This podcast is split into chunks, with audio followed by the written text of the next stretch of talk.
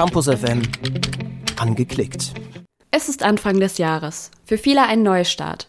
Vorsätze, neue Ideen, doch leider auch ein paar Altlasten. Doch was beschäftigt das Internet am Anfang des Jahres? Die Veganuary Challenge. Manche von euch kennen den Begriff vielleicht schon. Für andere ist das vielleicht die perfekte Gelegenheit, mit einzusteigen. Wie ihr vielleicht schon vermuten könnt, bei der Challenge sollen wir den ganzen Januar vegan leben. Den Veganuary gibt es übrigens schon seit 2014. Immer mehr Influencer haben sich der Challenge angeschlossen oder unterstützen die Kampagne. Zum Beispiel Till Lindemann, Frontsänger von Rammstein. Viele große Supermarktketten und die Drogeriemärkte machen auf den Veganuary aufmerksam, indem sie neue Produkte in ihr Sortiment aufnehmen. Außerdem ermutigen sie ihre Mitarbeiter selbst an der Challenge teilzunehmen. Wer sich offiziell der Challenge anschließt, der bekommt täglich Tipps, Rezeptideen und auch Essenspläne zur Verfügung gestellt. Das erleichtert den Einstieg in die pflanzenbasierte Ernährung und nimmt einem die weit verbreitete Ratlosigkeit, was man denn eigentlich essen soll. Und auch wenn der Januar schon längst begonnen hat, es ist nicht zu spät, in die Challenge einzusteigen. Am 7.1. gab es einen großen Aufschrei im Internet. Trump-Anhänger stimmten das Parlament in Washington, während der Wahlsieg des zukünftigen US-Präsidenten Biden bestätigt werden sollte. Aus Vandalismus und Diebstahl wurden schnell Memes, aber die tobenden Kommentare über die Gefährdung der Demokratie überwogen. Nachdem Trump über mehrere Wochen über den Wahlbetrug twitterte und postete, sperrten die Social-Media-Seiten seine Accounts. Das Risiko der weiteren Anstiftung zur Gewalt sei zu groß, so zum Beispiel Twitter. Das Internet diskutiert über die Konsequenzen, die Stellungnahmen der Regierungsführer und das undemokratische Verhalten des Mobs. Corona.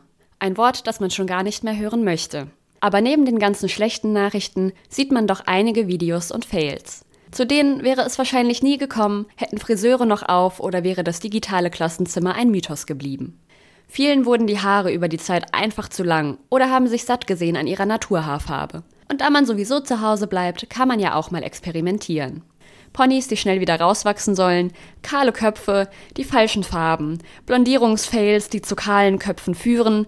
Die Liste ist lang und ich wette, dass in eurem Umfeld auch mindestens eine Person nicht mehr mit der Corona-Mähne leben wollte. Im Internet findet man eine Vielzahl von Haartransformationen, zum Guten wie zum Schlechten. Ein großer Name, der in dem Zusammenhang oft genannt wird, ist Brad Mondo. Der berühmte Hairstylist aus Amerika reagiert auf die Fails, gibt Tipps und färbt dem einen oder anderen Influencer die Haare.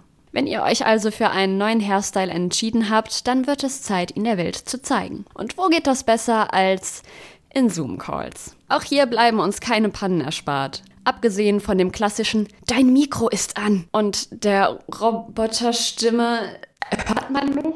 gibt es schöne Aktionen und peinliche Vorfälle, die schnell viral gingen. So kann es schnell passieren, dass man eigentlich nur auf Toilette gehen wollte, ohne etwas von der Vorlesung zu verpassen, aber dann doch vergisst, die Kamera des Laptops noch auszuschalten. Bei anderen wiederum läuft der nackte Freund im Hintergrund herum, die Katze fällt vom Schrank oder man lästert über die langweilige Präsentation, während alle zuhören. Wir hoffen mal, dass euch das nicht passiert. Doppelt checken rettet euch vielleicht den nackten Hintern im Netz.